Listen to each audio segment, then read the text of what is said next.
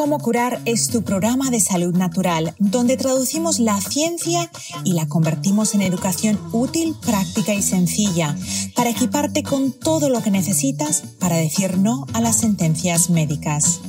Soy Coco March, tu presentadora.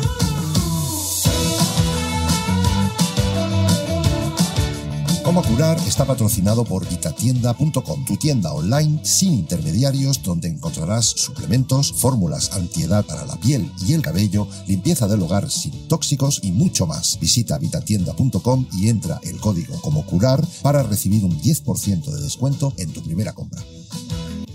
Si piensas que aprendiste todo lo que se podía aprender sobre tus gases, en esta segunda parte de mi entrevista en cómo curar con Chevy Verdaguer, te va a sorprender que además de aprender más sobre tus gases, vas a aprender la relación que tienen con tu digestión y con tus heces.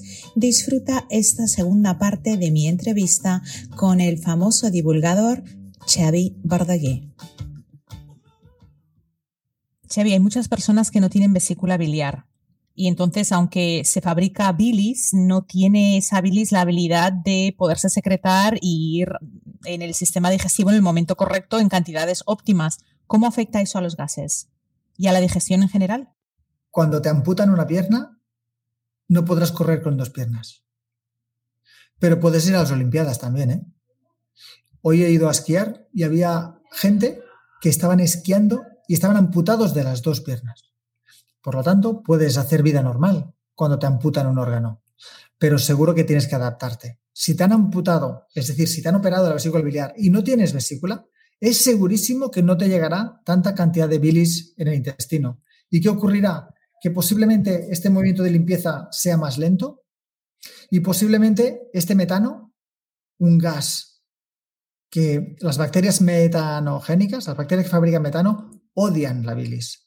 Gracias a la bilis la gente no tiene estreñimiento y ayuda a estimular la motilidad intestinal, a que vayas de vientre. Por eso la gente que tiene estreñimiento muchas veces triunfan con tomándose por las mañanas un poco de aceite de oliva, una cuchara de aceite de oliva, con algo que exprima la vesícula biliar, como una taza de café, por ejemplo. Entonces, la bilis con agua, con limón y el café, el limón y el café ayudan a contraer la vesícula, esto ayuda a que la gente estimule la bilis y vaya bien de vientre al reducir el metano del colon. Pero como decías tú, y la gente que no tiene vesícula, ¿qué les pasa? Y digo, bueno, a estas personas lo normal es que tengan problemas de ah, que le crezcan más de lo normal estas bacterias que fabrican metano y que empieza a tener problemas de hinchazón abdominal, pedos sin olor por el metano y tendencia a estreñimiento o a heces flotantes. Chevy, siempre me flotan las heces. Malamente.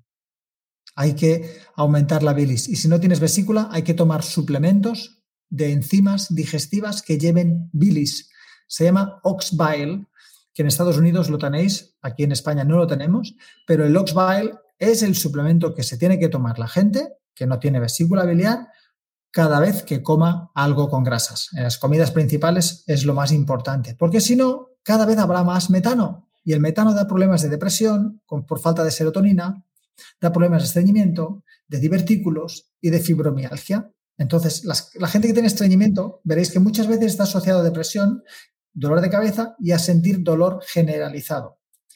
Se va al neurólogo, se va al digestólogo, se va al reumatólogo para ver si cada uno, desde su perspectiva, le puede ayudar con algo que se ha iniciado en nuestro segundo cerebro. Por lo tanto, como decías ahora, tomar suplementos de bilis es indispensable cuando no tienes vesícula biliar. Por lo tanto, si te han amputado un órgano, puedes funcionar bien, pero necesitas ayuda con estos enzimas.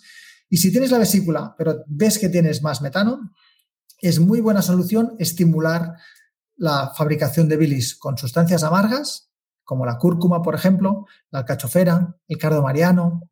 Son plantas que ayudan a que se fluya mejor la bilis. La estrategia del cucharada sopera de aceite de oliva en ayunas más el café ayuda a muchas personas a que puedan ir de vientre todos los días. ¿Por qué? Porque la bilis que se fabrica al tomar grasas como el aceite de oliva o el café pues ayuda a esta bilis a estimular la, motilidad intestinal.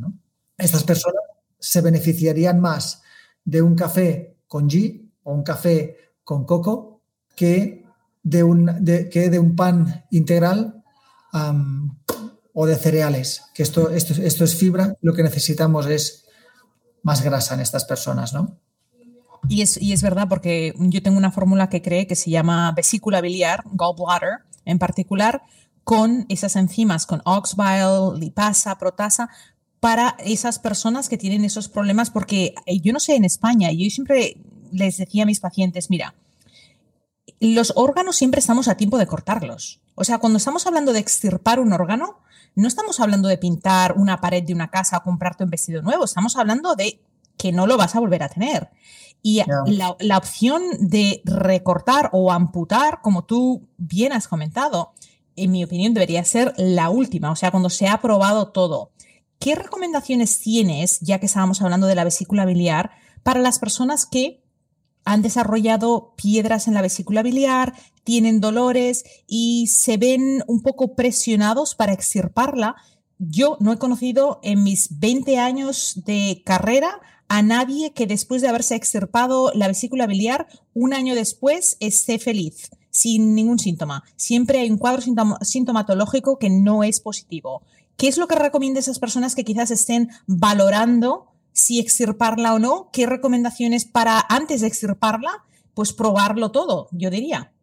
Buena pregunta. Mi abuelo no se quitó la vesícula biliar porque para operarse él se tomaba anticoagulantes y si, nadie le quería operar, pero tenía cólicos que le provocaron pancreatitis dos veces, porque estas piedras de la vesícula se bajaron hacia el intestino, pero a medio camino taponaron el páncreas. Tuvo dos pancreatitis que casi se muere. Ojalá con él hubiéramos limpiado la vesícula. Cuando era mayor, con 80 y, años, 80 y pico de años, no le podían operar porque se tomaba anticoagulantes, tenía problemas de corazón y le tenían que hacer una gastroscopia para poder limpiar y desatascar esta vesícula biliar y estos conductos que estaban obstruidos. Y los síntomas son, para la gente, si no saben qué síntomas tienen, o sea, la gente que tiene cólicos biliares tiene como ardor, reflujo, náuseas o ganas de vomitar y las cacas salen de color claro, es decir, como una, un color marrón anaranjado o incluso gris si la bilis está obstruida y no puede liberarse hacia el intestino cada vez que comemos grasas. Entonces, cuando ocurre esto, es bueno limpiar la vesícula de una forma natural. Nosotros utilizamos el ácido málico, que lo que hace el ácido málico, que está en las manzanas, en las uvas o está en suplemento también, es reblandecer los cálculos de bilis y colesterol que tenemos en la vesícula y en los conductos que van de la vesícula hacia el intestino, el colédoco. Y esto lo reblandece.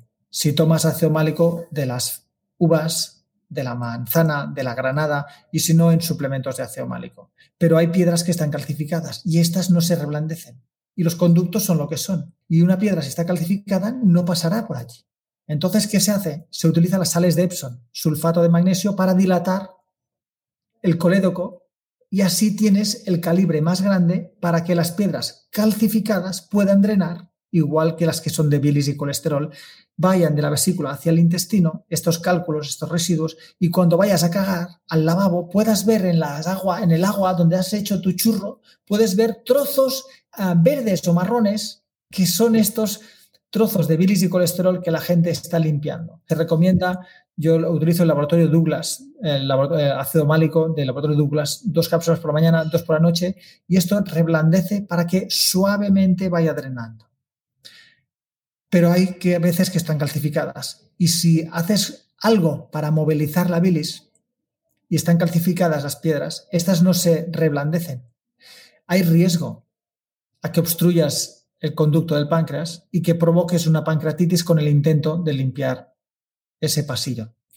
Yo cuando tenía la testosterona más alta, mis veintipico de años cuando estudié psiconeuroinmunología, estas estrategias que se fueron muy conocidas por Andreas Moritz, es el, eh, el que ideó una semana de limpieza vesicular biliar. Hice muchísimas, yo mismo me hice como nueve o diez hasta que vi que estaba bien.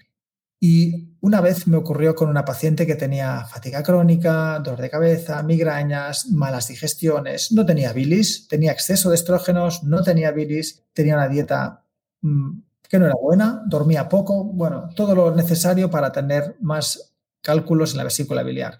Le propuse estas limpiezas, le fue espectacular, con solamente dos o tres veces empezó a ir bien de vientre, a mejorar de los dolores, del dolor de cabeza, del cansancio, y ella, por su cuenta, luego siguió haciéndolo. Un día, una de estas piedras obstaculizó el páncreas y empezó a sentirse muy mal y se hizo una ecografía y le dijeron que pasaba esto. Entonces, espontáneamente, este cálculo que se movilizó se volvió al hígado. Esta mujer, que es la madre de una amiga mía, ah, no hizo nunca más una limpieza vesicular Me dijo, y los dos estuvimos de acuerdo, Chevy, ¿sabes qué? Esta la dejamos. la dejamos dentro. Y ahora yo pienso, está claro que las piedras de vesícula biliar hace que te llegue menos bilis. Si te llega menos bilis en el intestino, todas las grasas que se digieren gracias a la bilis, las vas a digerir mal si no te llega bilis, si tienes piedras. La vitamina D, que es, una, que es grasa, no la vas a absorber bien. La A tampoco. La D, o la D, la A, la E, la K, todas estas vitaminas liposolubles van a tener niveles más bajos de lo normal todas las personas que tengan piedras de la vesícula biliar, que lo sabrás por estos síntomas que hemos dicho. Por lo tanto, es necesario cuidar la vesícula para que la bilis pueda llegar al intestino y estas vitaminas grasas, que son tan importantes para las inflamaciones, para los huesos y para la circulación, las puedas absorber bien. Si no, la gente que les quitan la vesícula o la tienen obstruida, terminan teniendo niveles bajos de vitamina D, E, K, la D, la A, la E y la K. Entonces, no queda otra que suplementar si es que esto no se puede absorber bien. ¿no? Bueno, es un temazo, es, eh, tiene su parte controvertida porque cuando los cálculos están calcificados es mejor no empujar la bilis porque hay un riesgo real a morirse.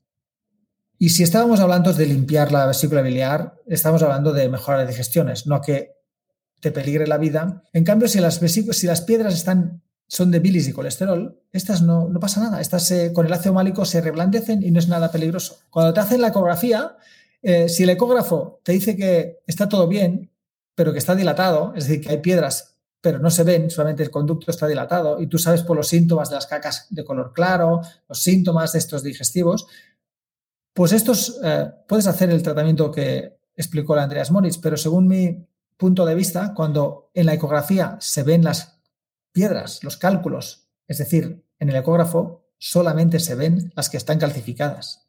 Si tú en el ecógrafo ves los cálculos, es decir, que están calcificados, ah, es mejor que seas conservador y que vayas con el médico si tienes muchos problemas, que te operes y que te quiten la vesícula. Porque hacerlo de forma natural, provocando que drene un cálculo calcificado, que es el único que se ve con las ecografías, si tú quieres empujar este cálculo calcificado, esto va acompañado de un riesgo importantísimo por el hecho de querer hacer algo bien para el paciente. Entonces, en estos casos, si da muchos problemas, sin duda es mejor operar. La vesícula biliar es un órgano pequeño que almacena la bilis producida por el hígado. Si no tienes vesícula, te recomiendo mi fórmula Gallbladder by Coco March, formulada para aliviar las molestias digestivas para quienes no tienen vesícula. Una fórmula creada exclusivamente para vitatienda.com. Entra el código Como Curar y recibe un 10% de descuento en tu primera compra.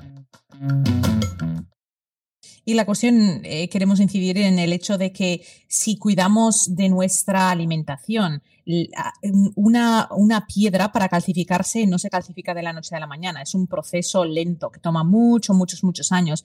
La mayoría de personas que tienen pequeñas dosis de arenilla, esa arenilla se puede eliminar, eh, todo lo que son las piedritas que tú mencionas de colesterol se descomponen, entonces no queremos que tampoco la, la gente se asuste y se vaya a pensar que todo el mundo aquí tiene calcificaciones, pero sí tenemos que ser muy responsables porque a veces uno piensa que por ser algo natural no puede causar problemas y no es el caso. Entonces, ah, algo que nos ha dado muy, buen resultado para nosotros es ah, los jugos verdes. Mm, yo escribí un libro que se llama Reto Yo Puedo, de, que es un reto, es gratuito. Eh, la gente, de hecho, lo puede descargar sin pagar nada. Tiene dos millones de descargas eh, y lo escribí hace 12 años. Eh, y es a base de jugos verdes. Y como es un libro tan antiguo y hace tantos años que está en circulación, pues tenemos miles y miles y miles de testimonios. Y muchos de ellos son de personas que tenían piedras en las vesículas y que con 21 días a jugos verdes, de vegetales principalmente, se les, se les iban todas esas piedritas, o esa arnilla. Claro, yo no sé si eran piedritas de qué tamaño, porque nunca se le, no, no eran pacientes, simplemente casos anecdóticos, pero tenemos miles de ellos. Entonces, eh, siempre lo importante que queremos incidir en cómo curar y también en el trabajo que Chevy hace es como dice él en su libro, cuídate. Tenemos que cuidar de nuestra salud para no llegar a ese punto donde tenemos una calcificación y que sí, la única opción va a ser extirpar el órgano. Pero vamos a retomar con el tema de los pedos. No nos vamos a ir de ese tema. ¿Qué más me puedes decir sobre esos gases? Hemos hablado de cómo ciertos gases juegan un papel en, demostrar que quizás pues tenemos problemas no digiriendo las grasas. Ahí nos, es indicador de que quizás la vesícula no funciona muy bien. Eh, ¿Y qué tal los carbohidratos? ¿Qué tipo de, gases produce una persona que esté tomando mucha, mucho pan, mucha pasta? Eh, ¿Qué tipo de fermentaciones? Vamos a hacer un resumen de los gases, ¿eh? desde que hemos empezado. Primeros gases, estómago. Lo primero que necesitamos es que el estómago esté súper ácido. Si no es ácido, la gente tendrá más reflujo y más eruptos. Y en el intestino delgado, barriga hinchada, distendida y tendencia a tener sobrecrecimiento de bacterias y de hongos en el intestino delgado. Por lo tanto, gases de aquí arriba, hay que mejorar el ácido del estómago. Y ir al médico para verificar que no tengas una infección por el pylori o por el virus del Epstein-Barr, que muchas veces están detrás. A veces es las pastillas del omeprazol o gente que se toma bicarbonato constantemente y esto son malos hábitos de vida. Hay que hablar con el especialista para que te ayude a poner orden. El intestino delgado, hay que tratar las disbiosis. Cuidado con el estrés, el exceso de estrógenos y la falta de ácido y de bilis que hacen que este movimiento de limpieza del intestino delgado se lentezca. Entonces la gente tendrá más gases de hinchazón a medida que pasa el día y se encuentran mucho mejor al levantarse por la mañana. Cuando eso ocurra, el problema está en el intestino delgado. Habrá que mirar cada uno qué es lo que tiene que hacer para mejorar. En el colon, aquí es donde se fermentan la fibra que hemos comido, que son los hidratos de carbono, aquí en el lado derecho. ¿Qué pasa con, me decías ahora, cuando comemos hidratos de carbono, como el pan, como la pasta, como las legumbres, como la fruta, todos estos fermentan en el lado derecho, justo el inicio del colon. Aquí es donde la fibra, la fibra que comemos de la dieta interactúa con las bacterias que están sentaditas esperando que comas esta fibra para fabricar hidrógeno, metano y unos metabolitos súper saludables que se llaman propionato, butirato y acetato. Son inmunoreguladores y ayudan a regular la, saciedad y el hambre. Por lo tanto, necesitamos niveles elevados de butirato y la gente necesitamos cuidar a esas bacterias que están esperando a que comas fibra para que ellas, después de comer fibra, puedan fabricar butirato.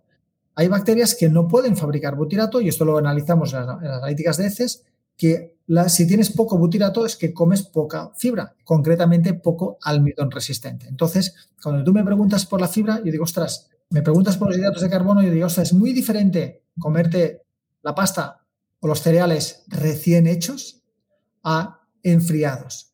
No sé si el concepto del almidón resistente lo habéis hablado alguna vez.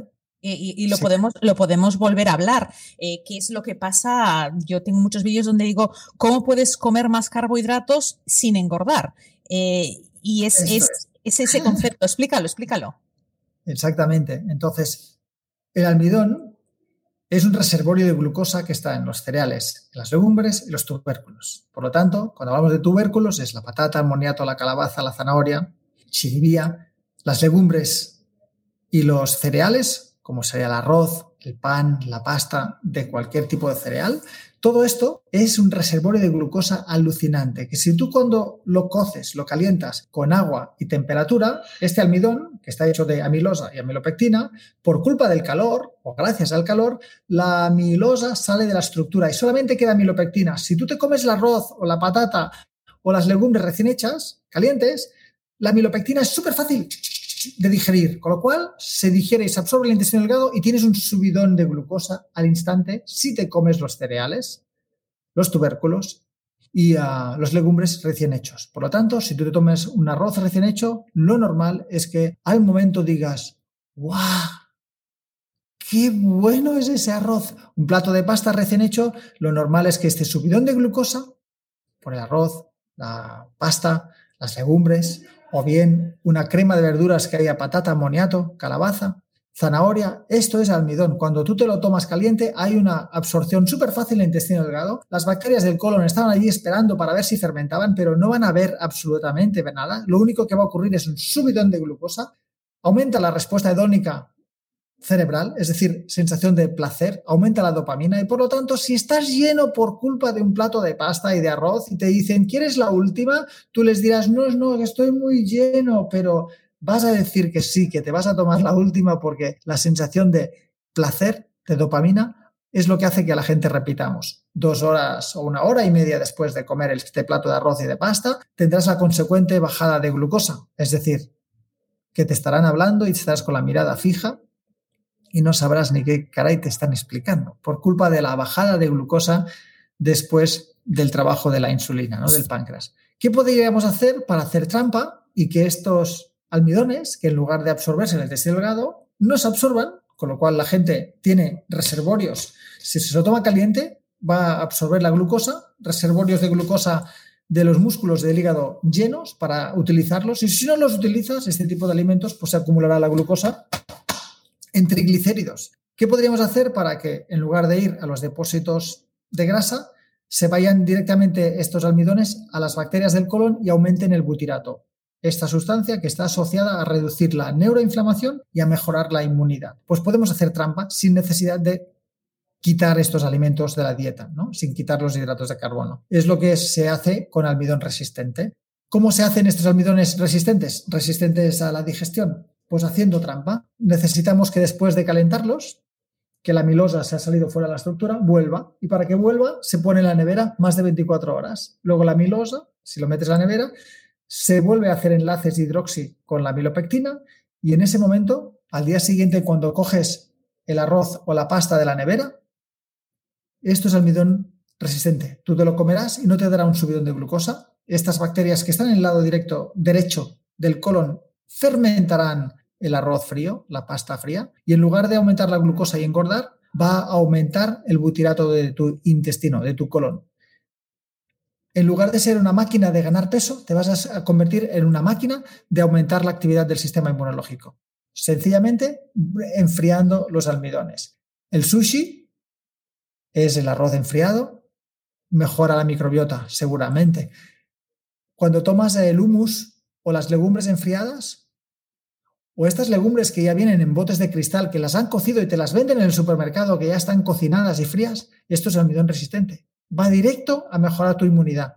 Si tomas una ensaladilla rusa, que allí está la patata, la zanahoria, los guisantes, es decir, tubérculos y legumbres, esto, comido caliente, sube la glucosa. Si lo dejas enfriar y al día siguiente te lo comas, esto es almidón resistente. Fermentan en el lado derecho y van súper bien para la salud el, pan seco o el pan puesto al congelador y después a la tostadora es almidón resistente. Por lo tanto, un pan que subía la glucosa y podía engordar, ahora resulta que va bien para mejorar el sistema inmunológico.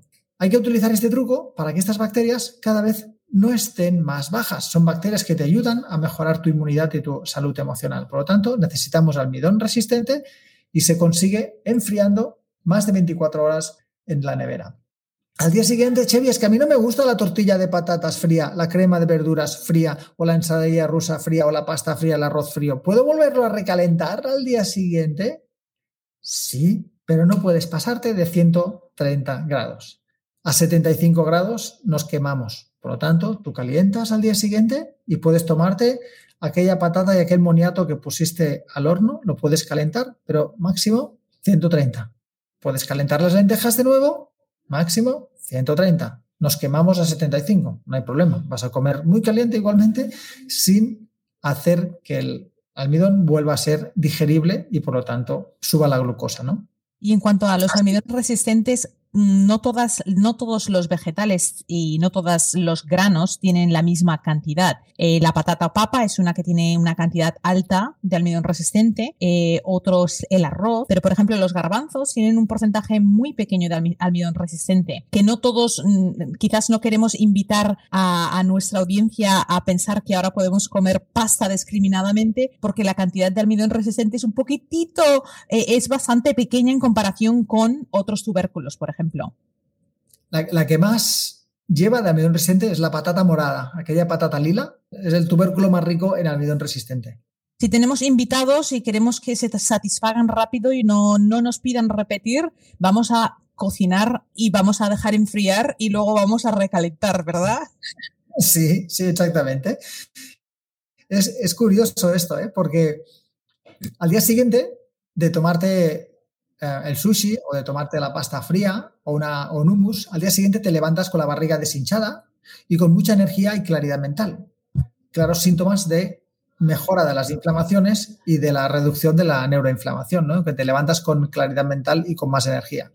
Y así uno puede decidir de vez en cuando si quiere sentir placer cuando has pasado un mal día y cuando decides ah, dormir mejor y tener más energía para el día siguiente comiendo más almidón resistente. Nosotros en casa casi cada día tomamos humus para picar en la cena, no como plato principal, pero el humus o las legumbres, tanto las ensaladas, un día ponemos habas, otros lentejas, otros garbanzos, ya sea en la ensalada en poca cantidad o en humus, pero casi todos los días tenemos a nuestras bacterias que encuentran que va cayendo pequeñas dosis de almidón resistente, ¿no? Así el butirato, que es el que nos ayuda a mejorar la inmunidad, pues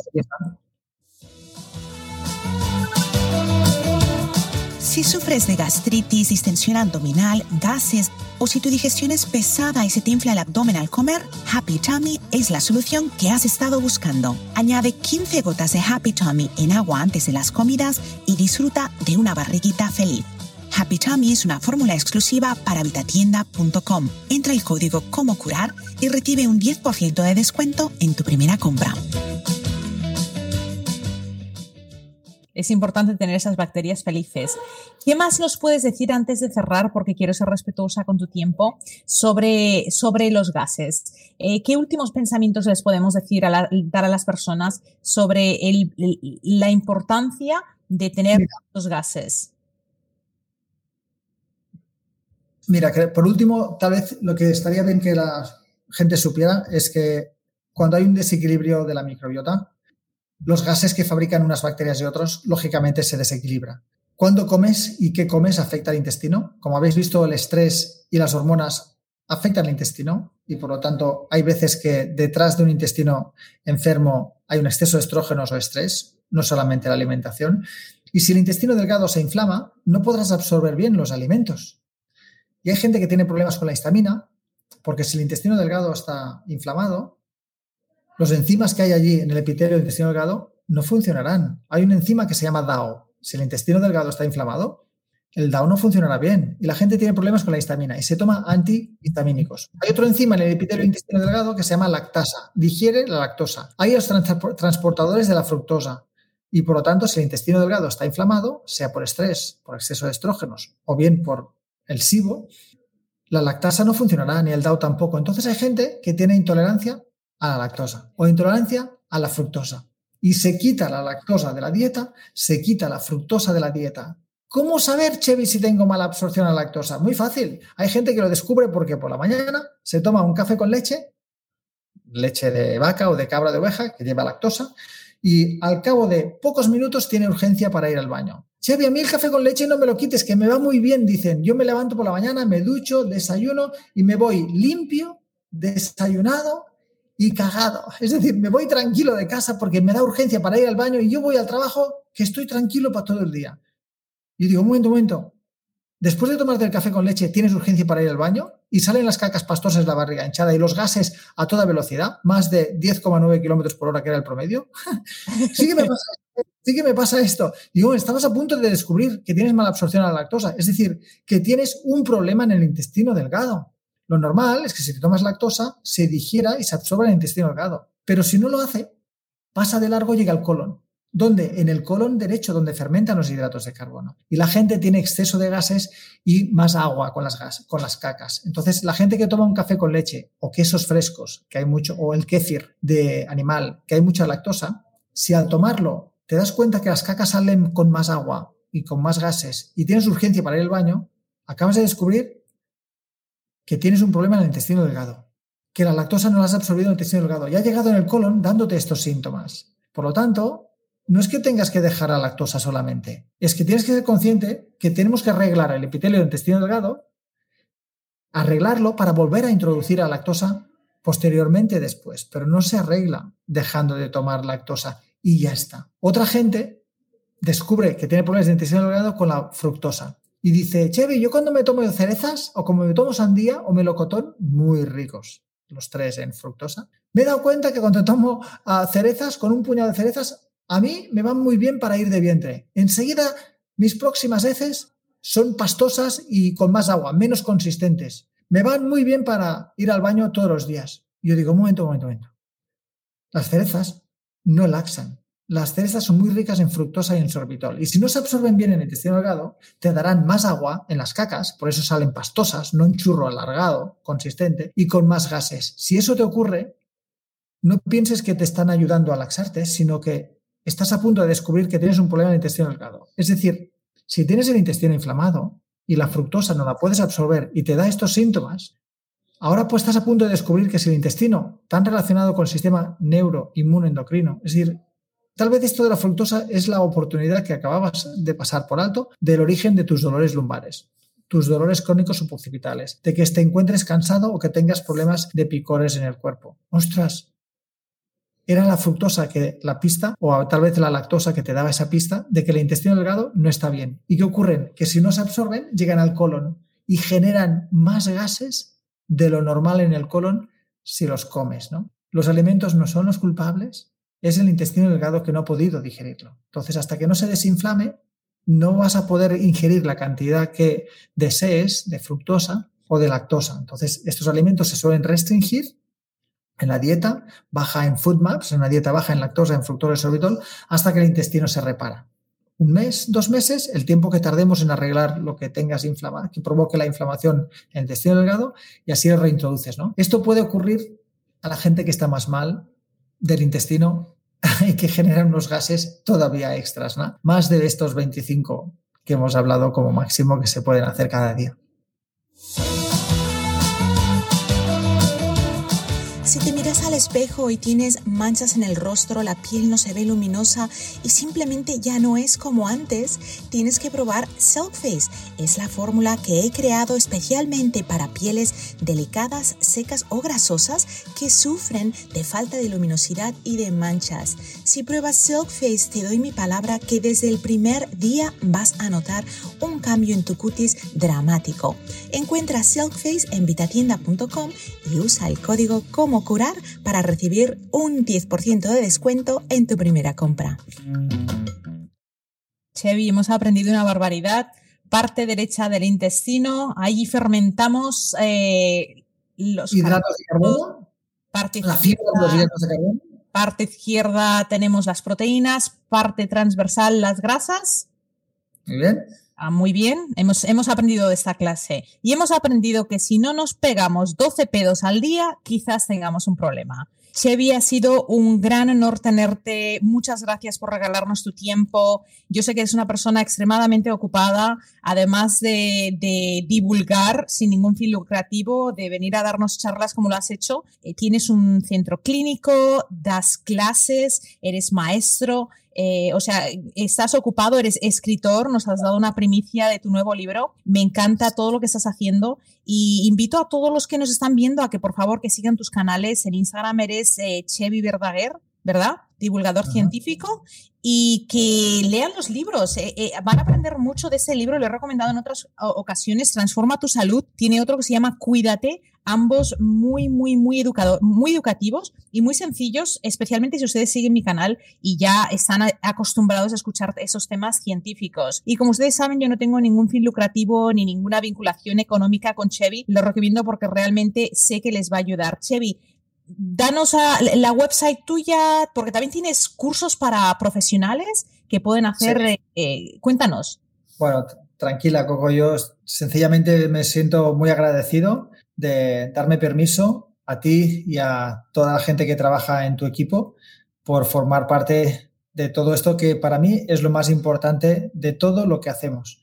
El ayudar a las personas a crear una conciencia y a dar conocimiento para que cada uno pueda identificar cómo mejorar su salud o cómo mantenerla. Para mí es mi mayor vocación. Dirijo el máster de psiconeuromonología en España, en Barcelona y en Madrid. Vamos por la edición número 24 Por lo tanto, hace muchísimos años y muchos profesionales sanitarios se han especializado en psiconeuroinmunología, nutricionistas, médicos, ginecólogos, psicólogos, psiquiatras. Es una especialidad integradora de todas las profesiones sanitarias. En mi página web tengo cursos para no profesionales y mi vocación al final es, tenemos consulta en Madrid, tenemos consulta en Barcelona. En mi equipo somos más de 40 profesionales sanitarios que atendemos a personas que tienen problemas crónicos y ahora tenemos la gran suerte de estar viviendo una época maravillosa para la salud. Estamos aprovechándonos de nuevas tecnologías de biología molecular que nos ha ayudado a comprender mejor este microbiota, este microbioma intestinal, es decir, el ADN de las bacterias. Podemos analizar en orina, podemos analizar en heces lo que antes nunca habríamos imaginado. Entonces, las propuestas de tratamiento de patologías que antes creíamos que eran crónicas, para nosotros es mágico, nos ayuda a sentirnos muy reconfortados con el trabajo, porque como digo, estamos viendo una época maravillosa en el tema de la salud y para mí es un placer de divulgar para ayudar a las personas y para que eso sea posible, pues está hoy Coco, con lo cual ah, es un placer de poderte ayudar. Yo no tengo interés en que la gente compre más libros, sencillamente escuchándonos, estoy seguro que escuchándonos hoy tienen mucha información para encontrar la pista. Tal vez luego otro día escucharán a otro profesional, empezarán un tratamiento con nutricionista y encontrarán cada uno su, camino, ¿no?